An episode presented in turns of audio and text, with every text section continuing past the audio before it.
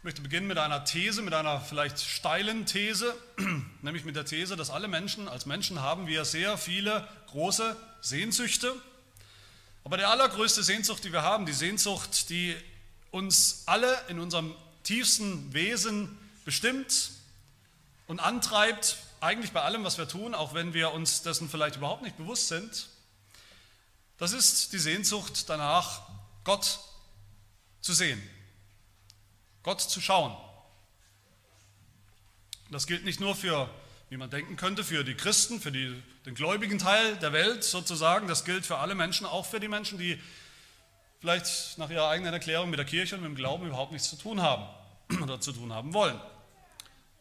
Diese Suche nach Gott sieht man überall in der Welt und in der Geschichte. Raumfahrer haben bekannt, dass sie dass ein Teil ihrer Motivation ins Raum, in, ins Weltraum zu fliegen, auf den Mond oder wo auch immer hin war, um herauszufinden, wo Gott ist, ob man ihn möglicherweise finden kann. Kernphysiker haben schon gesagt oder haben gehofft, Gott irgendwo zu finden in den allerkleinsten Bestandteilen des Universums, ihm irgendwie auf die Spur zu kommen. Nicht nur einer von ihnen.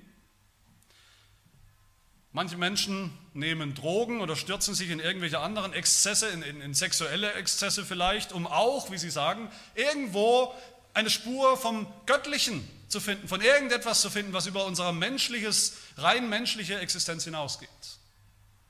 Was uns auf die Spur bringt, woher wir kommen und wer uns eigentlich gemacht hat.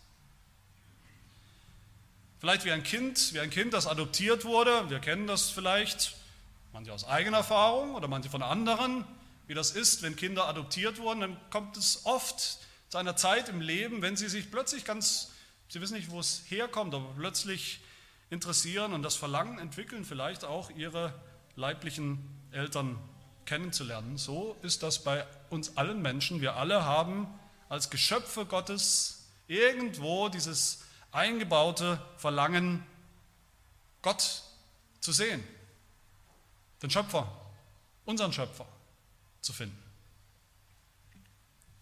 Aber Gott ist doch nicht da. Gott kann man nicht sehen, oder? Ein, ein Grund, vielleicht der Grund oder zumindest ein Grund, warum viele Menschen Schwierigkeit haben ist mit dem christlichen Glauben, ist, dass sie sagen, ich kann Gott nicht sehen, niemand kann Gott sehen. Ich kann nicht sehen, dass es ihn wirklich gibt. Ich kann nicht sehen, dass er wirklich da ist oder dort ist oder irgendwo ist, dass er irgendwas ganz konkret tut oder konkret eingreift in das, was wir um uns herum erleben, in unserem Alltag. All das sehe ich nicht. Auch viele Christen sogar, gläubige Menschen erleben das als Problem, als Schwierigkeit, dass Gott nicht da ist, dass Gott nicht sichtbar da ist, dass sie nicht recht wissen eigentlich, wo sie ihn finden können, obwohl sie ja wollen. Sie wünschen sich, dass der christliche Glaube doch vielleicht etwas mehr wäre als nur bloße Worte. Vielleicht auch was fürs Auge, dass Gott da ist, dass man irgendwo irgendwas von ihm sieht. Römisch-katholische Christen, griechisch-orthodoxe, russisch-orthodoxe, orthodoxe Christen wollen das sehen, wollen das Göttliche sehen, wollen Jesus Christus sehen, wie er ist, wie er da ist in ihren Bildern, in ihren Statuen, in ihren Ikonen, in ihren Darstellungen, in Wundern, in Erscheinungen. Das ist dieselbe Sehnsucht. Pilgerstätten zu erleben, dass Gott da ist oder dass er vielleicht mal da war in der Vergangenheit. Und auch viele evangelikale Christen ähm, haben wieder heute dieselbe Sehnsucht. Ungläubige sagen, wenn ich Gott nur einmal irgendwo sehen könnte, natürlich würde ich dann auch glauben. Und Christen, die, die kämpfen vielleicht mit ihrem Glauben, sagen auch, mir wird es auch leichter fallen. Mir fällt vieles schwer zu glauben, mir wird es leichter fallen zu glauben, wenn Gott mal sichtbar bei mir wäre, wenn er irgendwo sichtbar wäre. Wenn er sich hier und da mal wenigstens zeigen würde, konkret. Und viele Menschen sehen sich deshalb zurück. Das ist natürlich kein Wunder. Sie sehen sich zurück nach einer Zeit, von der die Bibel sagt, dass das mal der Fall war. Im Paradies zum Beispiel. Im Garten in Eden, da war das ja so. Das ist ja das Erstaunliche an dieser Geschichte. Wie Gott da war. Und wir fragen uns vielleicht, viele Menschen fragen sich, wie wäre das Was würde das für mich bedeuten, vielleicht für meinen Glauben bedeuten, wenn wir noch im Paradies wären, wo Gott noch von Angesicht zu Angesicht in irgendeiner Form, wir wissen nicht genau wie, aber doch von Angesicht zu Angesicht mit Adam und Eva gelebt hat. Er war da. Wie wäre das für mich? Was würde das für meinen Glauben bedeuten? Oder wie wäre es vielleicht wenigstens, wenn wir zurückgehen könnten in die Zeit der Israeliten, in der wir hier sind? Die hatten doch auch ein Heiligtum, wo man hingehen konnte, wo man erwarten konnte, dass Gott da ist. Das hat er gesagt. Man konnte erleben, live erleben, sozusagen, wie Gott sich hier manifestiert. Das ist, wie gesagt, die Sehnsucht von vielen Menschen, gläubig oder ungläubig gleichermaßen. Aber meine Frage ist, war es wirklich so viel besser damals?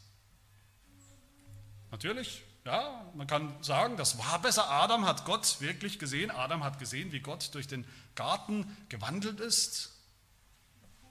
In welcher Form auch immer. Aber hat Adam deshalb Gott mehr vertraut? Mehr geglaubt? War er mehr gehorsam? Nein, ganz im Gegenteil. Ja, die Israeliten, stimmt, die Israeliten kannten die Adresse, wo Gott wohnt, wo Gott wirklich da war, wo sie hingehen konnten, um sich zu überzeugen, ob er noch da ist in ihrer Mitte. Aber hat das Volk Israel, haben die Israeliten deshalb mehr geglaubt? Waren sie mehr gehorsam? Leider auch nicht. Und deshalb wollen wir uns fragen, wozu dieses Heiligtum, um das es hier geht, wozu soll das gut sein? Was hat Gott damit, was hatte Gott damit vor? Was hat er beabsichtigt? Das erste, was wir darin sehen hier in diesem Heiligtum, das ist, dass Gott kommen will, dass Gott kommen wird, dass Gott unter seinem Volk wohnen will in diesem Zelt. Aber dann sehen wir zweitens auch, das wird, dann ist mein zweiter Punkt, äh, dass das nicht so einfach und so ohne weiteres möglich ist, sondern dass das eigentlich ein Problem ist. Dass es ein Problem ist, dass Gott unter Sündern wohnen will oder wohnen soll. Oder ob das überhaupt geht.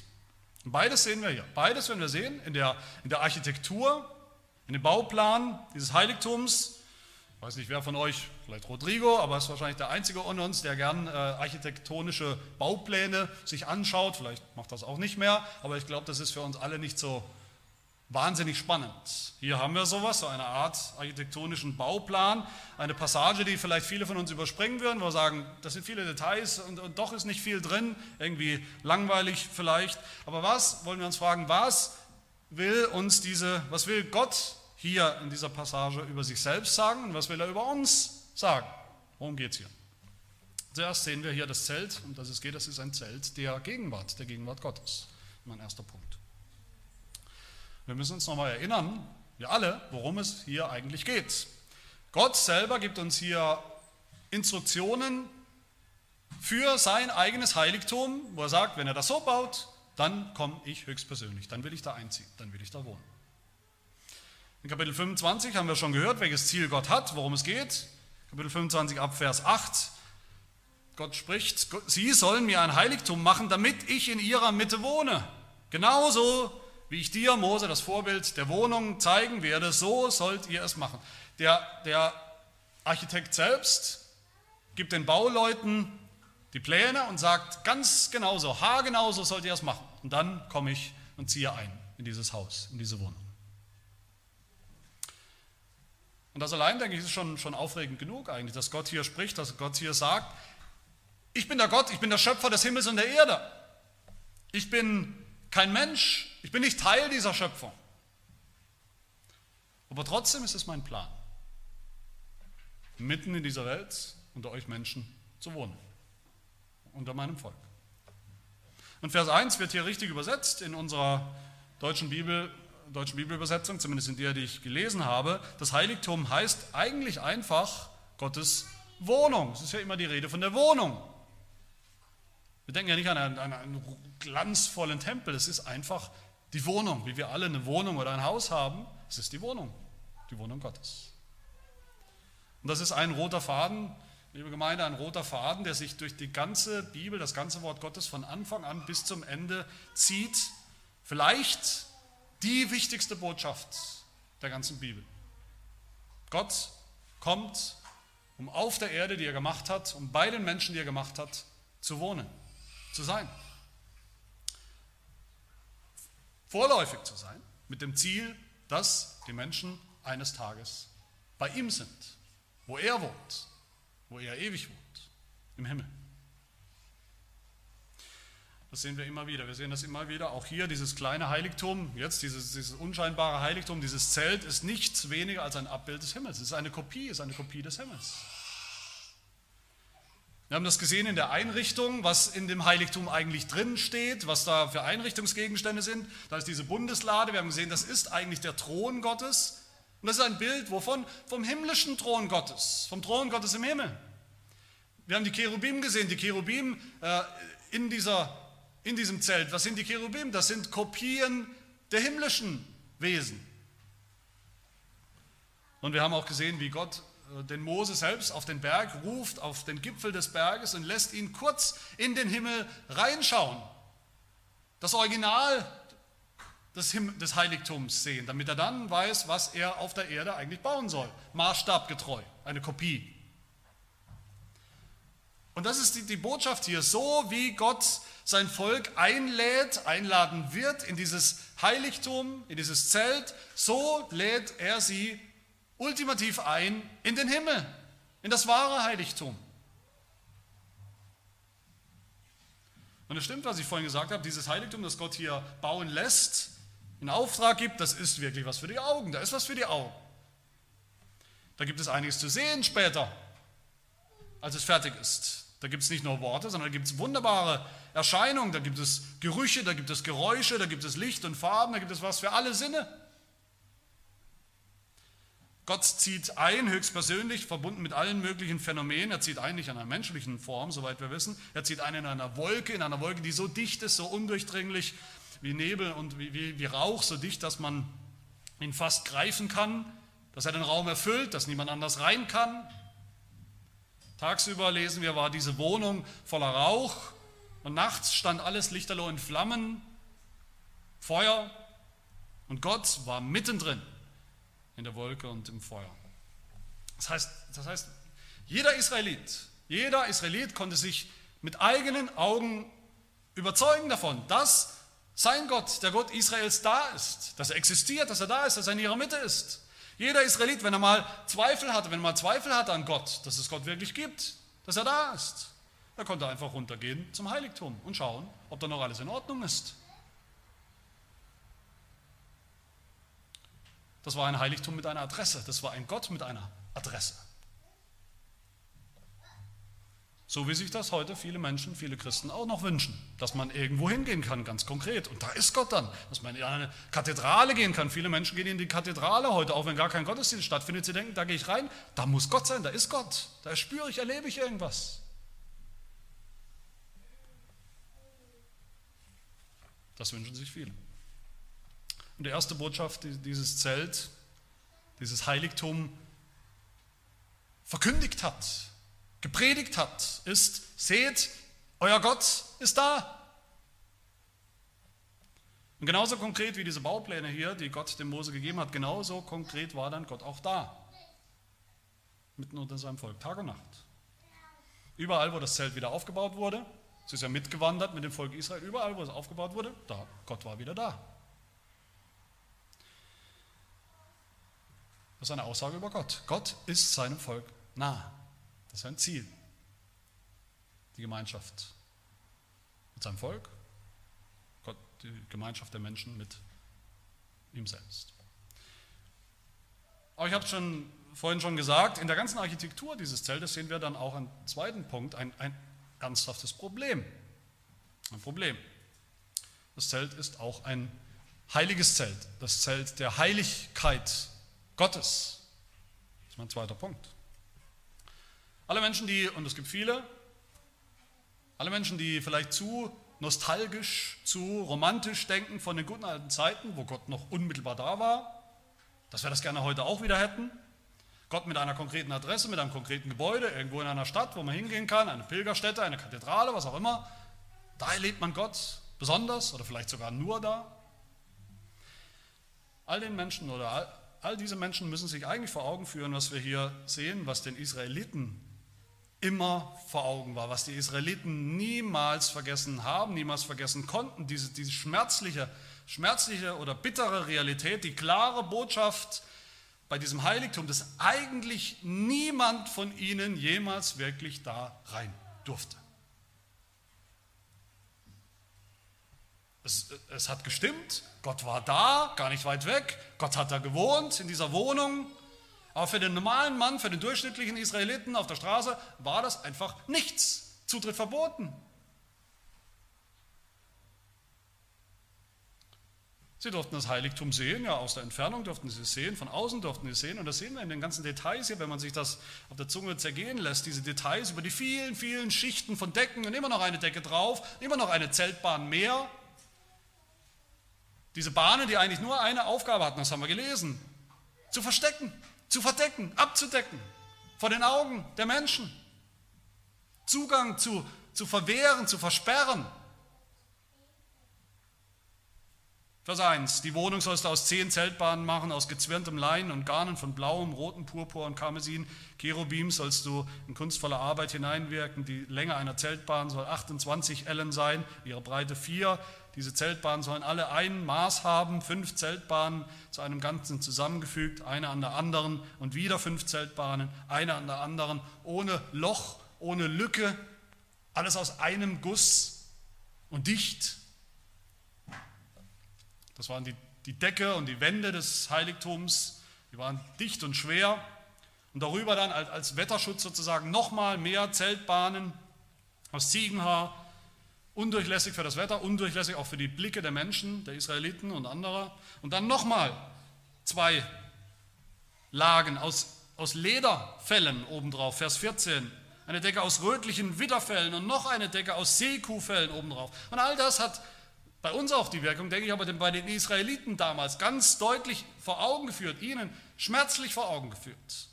Ja, dein Gott ist da, dein Gott wohnt hier, das ist die richtige Adresse, aber du darfst seine Wohnung unter gar keinen Bedingungen betreten. Gott ist da, aber du siehst ihn nicht. Du darfst ihn nicht sehen. Und genauso die Bretter, diese, diese Fälle, diese tonnenschweren Fälle und, und, und Zeltbahnen wurden getragen durch ein Untergestell aus, aus Holz, aus Balken und Brettern, die das Zelt, die auch dicht waren, die das Heiligtum auch abgedichtet haben, nach aller Richtung, wie es deutlich heißt in den Details. Nach Norden, Osten, Süden, Westen, überall dicht. Lieber noch doppelt Bretter. Aber dass der Weg zu Gott eigentlich abgeschnitten war für die Israeliten, für das Volk, sehen wir nirgendwo deutlicher, denke ich, als in dem Vorhang, von dem hier die Rede ist. Ein Vorhang aus blauem, rotem Purpur und Karmesin, nach jüdischer Überlieferung war dieser Vorhang 14 cm dick. Woher die genau das wissen, weiß ich auch nicht. Und nach jüdischer Überlieferung hat es 100 Priester gebraucht, um diesen Vorhang abzuhängen, aufzuhängen, zu transportieren zur nächsten Station. Ob das im Detail stimmt, wissen wir nicht, ist fraglich. Aber die Botschaft, denke ich, ist, ist, ist richtig und, und stimmt. Der Vorhang, dieser Vorhang, um den es hier geht, das war nicht ein leichter Vorhang, wie wir den vielleicht hier haben oder zu Hause haben. Das war eine schwer gewichtige Wand. Das war eine, eine Hochsicherheitswand damit ja niemand ins Allerheiligste eindringen konnte. Der Vorhang hat dieses Zelt in zwei Teile unterteilt, in das Heilige, den heiligen Bereich und das Allerheiligste, hinter dem Vorhang. Aber selbst, selbst, was schon eigentlich nicht erlaubt war, aber selbst wenn es möglich wäre, dass ein Mensch sich illegitimerweise eindrängt, einschmuggelt in das Heiligtum, dann ist er immer noch im Vorraum und nicht im Allerheiligsten hinter diesem Vorhang. Vers 33, der Vorhang soll für euch eine Scheidewand sein zwischen dem Heiligen und dem Allerheiligsten. Warum das? Was soll dieser Vorhang? Der Vorhang ist eine Scheidewand, eine Trennwand zwischen dem Ort, wo Gott wohnt, der heilige Gott, und dem, was nicht so heilig ist oder nicht heilig ist sogar dem Raum, wo Sünder wohnen. Der Vorhang ist nötig geworden, weil die Menschen, auch das Volk Israel, Sünder geworden sind, Sünder waren. dieses Wörtchen Scheidewand, der Vorhang ist eine Scheidewand. Das ist kein zufälliges Wörtchen. Dieses Wörtchen kennen vielleicht aufmerksame Bibelleser. Es führt uns zurück bis zum Anfang der Bibel. Es führt uns zurück in die Schöpfungsgeschichte, wo Gott auch scheidet. Genesis 1, Vers 4. Gott sah, dass das Licht gut war. Da schied Gott das Licht von der Finsternis. Und weiter, Gott machte die Ausdehnung, wörtlich die Scheidewand. Gott machte diese Scheidewand und schied das Wasser unter der Scheidewand von dem Wasser über der Scheidewand. Gott scheidet im Schöpfungsbericht, in der Schöpfung, die Finsternis, wo das Böse wohnt, das Sündhafte, scheidet er von dem Licht seiner Heiligkeit. Er scheidet die Erde von seinem Himmel.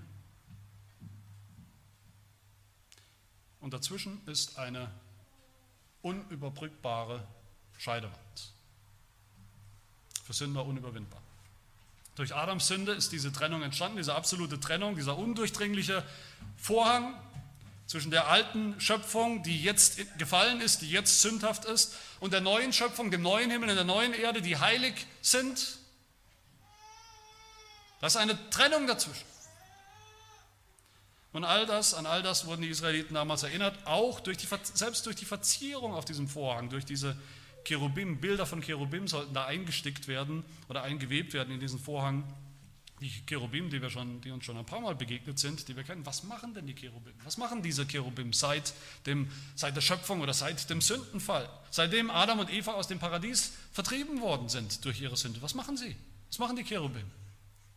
Sie stehen an der Pforte, an der Tür, an dem einzigen Eingang in das Heiligtum Gottes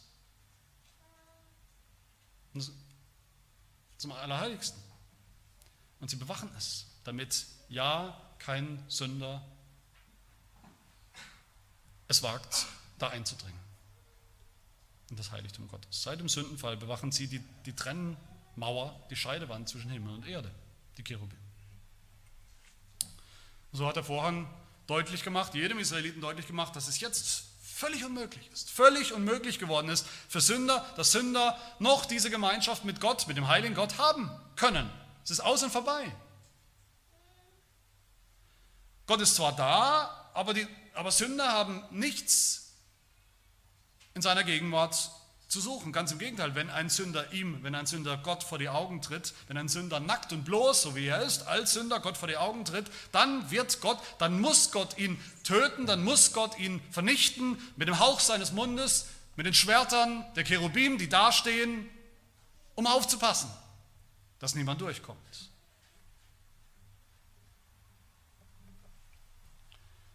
Bei all dem, was wir da lesen, bei all diesen Sicherheitsvorkehrungen, dass bloß kein Mensch, dass bloß kein normaler Mensch, dass bloß kein Sünder in die Wohnung Gottes hineingehen kann, da fragen wir für uns vielleicht, vielleicht mit Recht, wozu dann das Ganze? Was, wer darf dann überhaupt da rein? Wozu dann diese, diese Hütte, dieses Zelt? Das haben sich die Israeliten damals auch gefragt. Die Psalmen stellen diese Frage auch und die Psalmen geben uns auch eine klare Antwort. Psalm 15 zum Beispiel, da, da wird genau diese Frage gestellt. Herr, wer darf weilen in deinem Zelt? Wer darf wohnen auf deinem heiligen Berg? Was dasselbe ist. Der heilige Berg, der Berg ist das Heiligtum Gottes. Wer darf rein? Und die Antwort, wer in Unschuld wandelt, Gerechtigkeit übt und die Wahrheit redet von Herzen, wer keine Verleumdungen herumträgt auf seiner Zunge, wer seinem Nächsten nichts Böses tut und seinem Nachbarn nicht schmäht.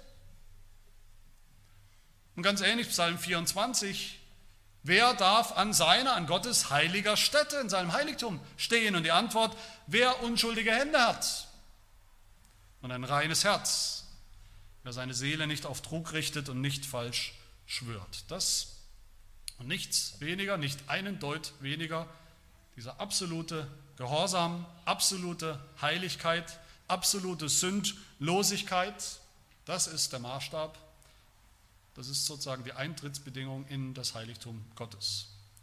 Am Ende in den Himmel selbst, für den all das ja ein Bild ist. Wir haben gesehen, das Zelt, dieses Heiligtum ist das Zelt der Gegenwart Gottes. Das ist die erste Botschaft, Gott ist da. Und dann haben wir jetzt gerade gesehen, die zweite Botschaft ist, Gott ist heilig. Und wir dürfen nicht in seine Gegenwart als Sünder. Das sind schlechte Nachrichten für uns. Aber meine Lieben, in, in der Architektur hier, in diesem Bauplan des Zeltes, finden wir dann auch noch zuletzt, Gott sei Dank, gute Nachricht. Jede Menge Evangelium, das ist mein letzter Punkt. Das Zelt ist auch das Zelt der Erlösung.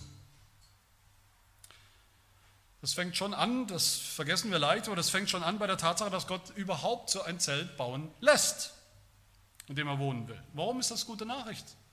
Warum ist das gute Nachricht, dass Gott so ein Zelt bauen lässt, obwohl eigentlich niemand rein darf? Vielleicht erinnert ihr euch, was haben wir gehört? Vor ein paar Kapiteln, Kapitel 19, haben wir gehört, wie das Volk Gottes an dem Berg Sinai ankommt, wo Gott ist, auf dem Gipfel wie es blitzt und donnert, wie sie jede Menge Dinge sehen, jede Menge Phänomene sehen. Und, und was passiert? Sie haben panische Angst. Sie haben furchtbare Angst vor Gott. Sie haben Angst vor seiner Stimme, die, die donnert. Sie wissen, dass sie Sünder sind. Sie haben Angst um ihr Leben. Sie haben Angst vor einer unmittelbaren, vor einer ungeschützten, vor einem direkten Kontakt mit dem heiligen Gott. Das ist keine gute Nachricht.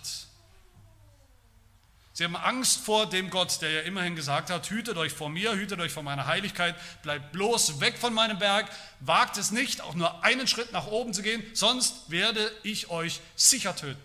Sie haben Angst.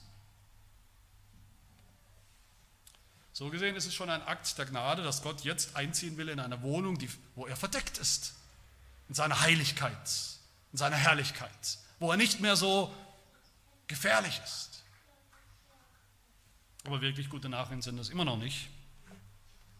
Die einzig gute Nachricht in all dem ist, dass es noch einen gibt, überraschenderweise einen gibt, der in das Heiligtum Gottes darf. Einen, der auf den Berg durfte, der in Gottes Gegenwart sein durfte, nämlich Mose, weil Gott ihn berufen hat, bestimmt hat dazu, weil Gott ihn zu sich gerufen hat. Als Mittler. Und später sehen wir dann, dass Gott Priester beruft, dass es einen gibt, einen hohen Priester, der darf. Einen einzigen. Der darf hinein. Ins Heiligtum, durch den Vorhang, ins Allerheiligste. Einmal im Jahr. Für die wichtigsten Opfer zur Vergebung der Sünden. Und beide, sowohl Mose hier, Mose als der Mittler, der auf dem Berg durfte, und der hohe Priester, von dem wir dann hören werden in zukünftigen Kapiteln. Beides sind nur Vorläufer. Beides sind Schilder, Hinweisschilder hin auf unseren Herrn Jesus Christus. Vielleicht fragt ihr euch, wo und wie sehen wir Jesus Christus? Hier. In diesem Text, in diesem Zelt. Das Zelt hier, das haben wir gesehen, das Zelt ist der Ort, an dem Gott selbst in diese Welt gekommen ist, um in ihr zu wohnen. Und das ist ganz genau die Sprache, die wir hören, als Jesus Christus in die Welt gekommen ist. Im Johannesevangelium lesen wir, das Wort, Gott, das Wort wurde Fleisch und wohnte unter uns. Wörtlich heißt es im Griechischen, das Wort wurde Fleisch und zeltete unter uns. Und wir sahen, was in diesem Zelt, wie damals? Seine Herrlichkeit. Die Herrlichkeit Gottes war in diesem Zelt, diesem Jesus Christus. Aber im Neuen Testament gibt es eine Adresse, wo Gott wohnt, in seiner ganzen Herrlichkeit, wo er versprochen hat, da zu sein, immer da zu sein. Und die Adresse lautet in Jesus Christus in Jesus Christus ist Gott gekommen, um unter uns zu zelten, zu wohnen. In Jesus Christus hat die Herrlichkeit Gottes Einzug genommen. Bei uns in der Welt. Und so wie der Bauplan des Zeltes hier ganz genau bis ins Detail von Gott kommt und nur so sein kann, so war es auch bei Jesus. Auch der Bauplan, wenn wir das Wort in den Mund nehmen wollen, der Bauplan des Messias kommt von Gott. Das Zelt bestand aus zwei Räumen, einem Heiligen, einem Heiligtum und dem Allerheiligsten, in dem nur Gott allein wohnt. Und Jesus kam in die Welt mit zwei Naturen, als Gott und als Mensch. Als Gott musste er der Sohn Gottes sein, das war er. Als Mensch musste er von einer Jungfrau herkommen unter, unter Einwirkung des Heiligen Geistes. Was sagt das Matthäus-Evangelium Kapitel 1, 23? Siehe, die Jungfrau wird schwanger werden und einen Sohn gebären. Und man wird ihm den Namen Immanuel geben, das heißt übersetzt Gott mit uns. Jesus ist der Immanuel, in dem Gott sein Zelt aufgeschlagen hat bei den Menschen. Jesus ist der Inbegriff der Wohnung Gottes bei uns Menschen. Alle unsere Sehnsüchte nach Gott, ihn zu sehen, irgendwas zu erkennen, Gemeinschaft zu haben, werden erfüllt in Jesus Christus und allein in Jesus Christus. Alles, was Jesus getan hat, hat er getan, um diese Gemeinschaft zwischen Gott und Mensch wieder möglich zu machen. Und das Heiligtum, das so lange geschlossen war, abgeriegelt und versiegelt war für jeden Sünder, wieder weit aufzustoßen. Aber dafür musste Jesus kommen und musste dieses eine Problem, diesen Vorhang, diese Scheidewand, diese schwere, undurchdringliche Wand und Mauer, zwischen dem, die Trennung zwischen dem nicht heiligen Bereich und dem Heiligtum, wo Gott ist, musste er entfernen. Die musste raus. Auch für Jesus, meine Lieben, auch für Jesus selbst hat sich alles entschieden, sein ganzes Leben entschieden an diesem Vorhang. Diesem Vorhang, im, im, nicht mehr im Zelt, sondern dann im, im, Tempel, im Heiligtum, den es ja noch gab zur Zeit Jesu, als, als, er, als er lebte. Gab es den Tempel noch? Gab es diesen Vorhang noch? An diesem Vorhang entscheidet sich alles. An diesem Vorhang entscheidet sich das Schicksal der Welt, das Schicksal der ganzen Schöpfung. An diesem Vorhang entscheidet sich Heil oder Unheil, Segen oder Fluch. Und zwar für Jesus und für alle Menschen vor ihm und nach ihm, bis zu uns. Auch für Jesus galt das, was für alle Menschen gilt. Wer durch diesen Vorhang geht als Sünder, der muss sterben. Der wird sterben. Aber wer durch diesen Vorhang geht, hindurchgeht als Heiliger, der wird leben. Und was war Jesus Christus? Er war der gehorsame Sohn. Er war der absolut heilige, sündlose, höchste Priester. Jesus war der Einzige, der jemals wirklich das Recht hatte, in das Allerheiligste einfach so hinein zu gehen, hinein zu spazieren. Er hatte das Recht, dort ein wirkliches, echtes, gültiges Opfer zu bringen, das Menschen wirklich rettet. Und zwar nicht einen, ein Lamm, ein Tier als Sündenbock, sondern sich selbst, seinen eigenen Leib, sein eigenes Leben. Meine Lieben, warum musste Jesus am Kreuz sterben, obwohl er nicht eine einzige Sünde begangen hat. Warum musste Jesus am Kreuz sterben? Warum ist er am Kreuz gestorben, obwohl er nicht eine einzige Sünde begangen hat? Jesus ist nicht gestorben für seine Sünden, er hatte keine. Belastet mit den Millionen, Abermillionen von Sünden, die wir begangen haben, die wir noch heute begehen, ist Jesus Christus ins Heiligtum gegangen und wollte hindurch durch den Vorhang, aber die Cherubim haben ihn nicht reingelassen. Die Cherubim haben ihn nicht reingelassen, bis Jesus mit seinem Leben bezahlt hat, den Tod erfahren hat durch ihre Schwerter, die Hüter des Heiligtums. Ist das nur mein Einfall? Ist das nur meine Interpretation? Nein, es ist nicht. Als Jesus gestorben ist am Kreuz, wir kennen die Berichte aus den Evangelien. In dem Moment, in dem Augenblick, in der Sekunde, in der Jesus gestorben ist. Was ist da passiert? Da ist ein Wunder passiert. Da ist ein komisches Wunder passiert, das wir leicht überlesen, das wir vielleicht auch nicht verstehen, das wir überhaupt nur verstehen können auf dem Hintergrund von diesem Kapitel 26 aus Exodus. Davon lesen wir in Matthäus 27, da heißt es, Jesus aber schrie nochmals mit lauter Stimme, gab den Geist auf und siehe, der Vorhang im Tempel riss von oben bis unten entzwei und die Erde erbebte und die Felsen spalteten sich. Was ist da passiert? Ich denke, wir können uns alle das Entsetzen, das blanke Entsetzen der Juden damals vorstellen, die das so gewohnt waren. Niemand darf da reingehen, niemand darf da reinschauen. Das Allerheiligste, das ist der Ort, wo kein Mensch rein darf, nicht mal einen Blick reinwerfen darf. Und plötzlich ist der, ist der Vorhang zerrissen, plötzlich ist alles offen, jeder kann reinschauen, der vorbeiläuft. Sogar die Heiden können reinschauen. Bis, ins, bis zum Thron Gottes.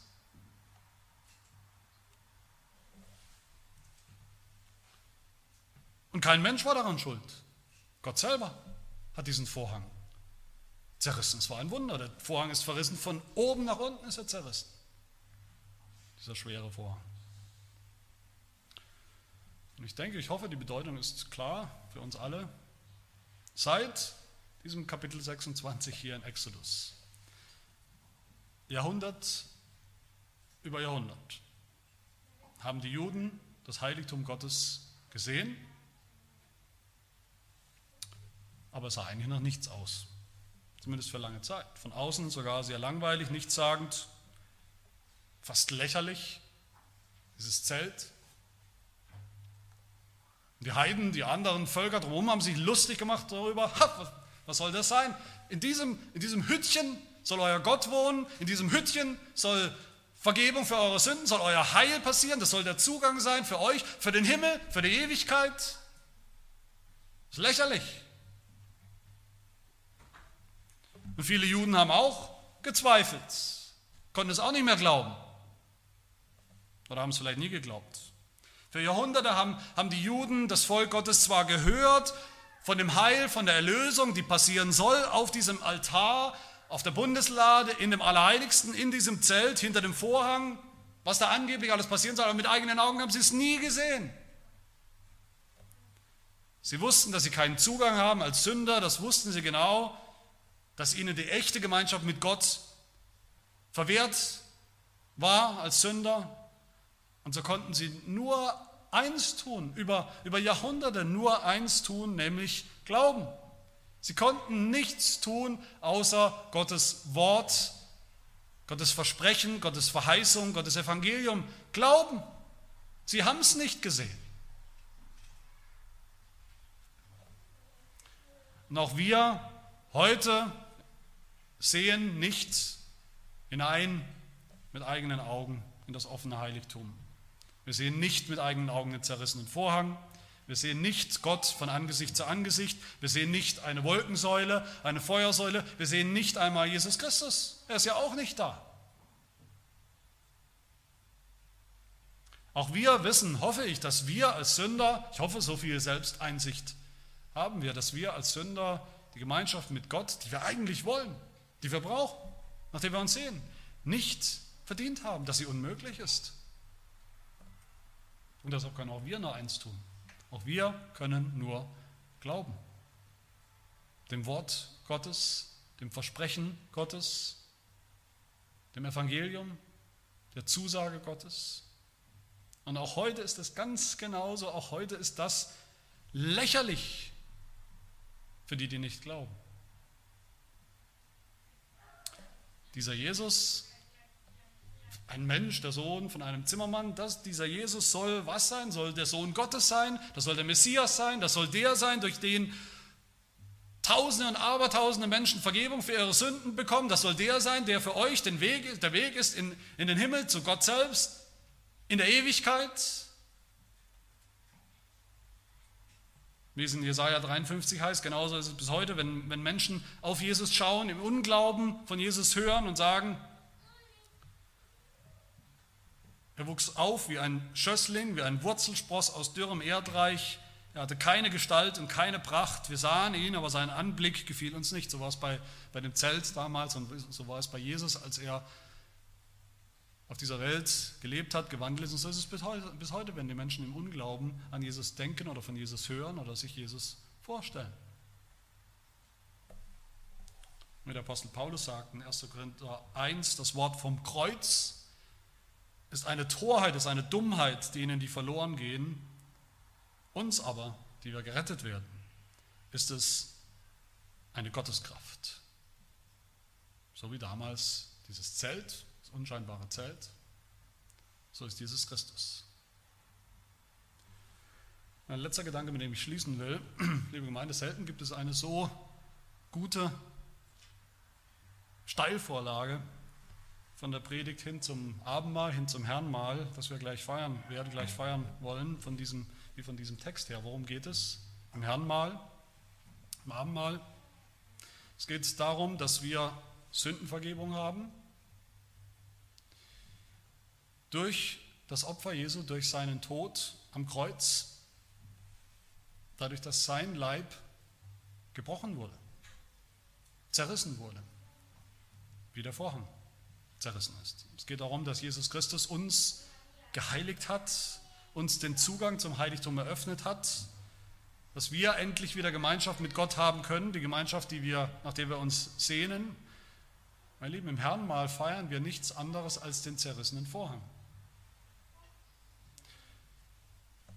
Den gebrochenen Leib Christi. Und damit den offenen Zugang hinein ins Heiligtum, ins Allerheiligste, wo Gott selbst ist auf seinem Thron. Wo uns Erlösung, Sündenvergebung, das ewige Leben, alles das geschieht und geschenkt wird. Und so heißt es wortwörtlich in Hebräerbrief Hebräer 10, da wir nun, ihr Brüder, Kraft des Blutes Jesu, Freimütigkeit, also Mut, Zuversicht haben, zum Eingang in das Heiligtum, den er uns eingeweiht hat, den, diesen Weg, als neuen und lebendigen Weg, durch den Vorhang hindurch, das heißt durch sein Fleisch. Deshalb lasst uns glauben, sagt der Hebräerbrief. Der zerrissene Vorhang ist der gebrochene Leib Christi. Das ist unsere Hoffnung. Die Hoffnung, die wir im Evangelium sehen, die Hoffnung, die wir auch im Abendmahl sehen. Das ist die Hoffnung, wie der Hebräerbrief anderswo sagt, die wir festhalten als einen sicheren und festen Anker der Seele, der auch hineinreicht ins Innere, hinter den Vorhang. Damals schon für die Israeliten, die gläubig waren, der Glaube hat hineingereicht als Anker hinter den Vorhang. Und heute, wo der Vorhang sowieso zerrissen ist, führt uns unser Glaube direkt vor den Thron Gottes in das Heiligtum, wo wir Jesus Christus finden. Darum geht es in Exodus 26, darum geht es im Herrnmal, darum geht es im Evangelium. Das ist die wunderbare, die gute Nachricht des Evangeliums, die gute Nachricht für uns Sünder. Amen. Wir beten.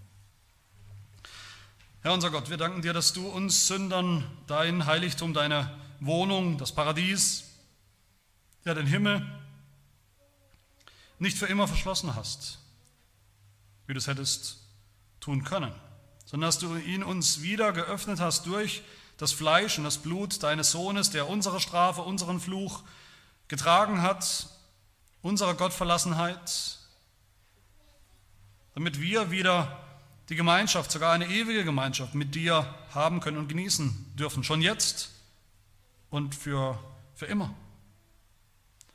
Hilf, dass wir all diese Wahrheiten, dieses ganze Evangelium auch sehen und auch schmecken und, und glauben im Sakrament des Herrnmahls, das du uns gegeben hast, dass du uns auch heute wieder neu austeilst als Zeichen dieser Wirklichkeit. Das bitten wir in Jesu Namen. Amen.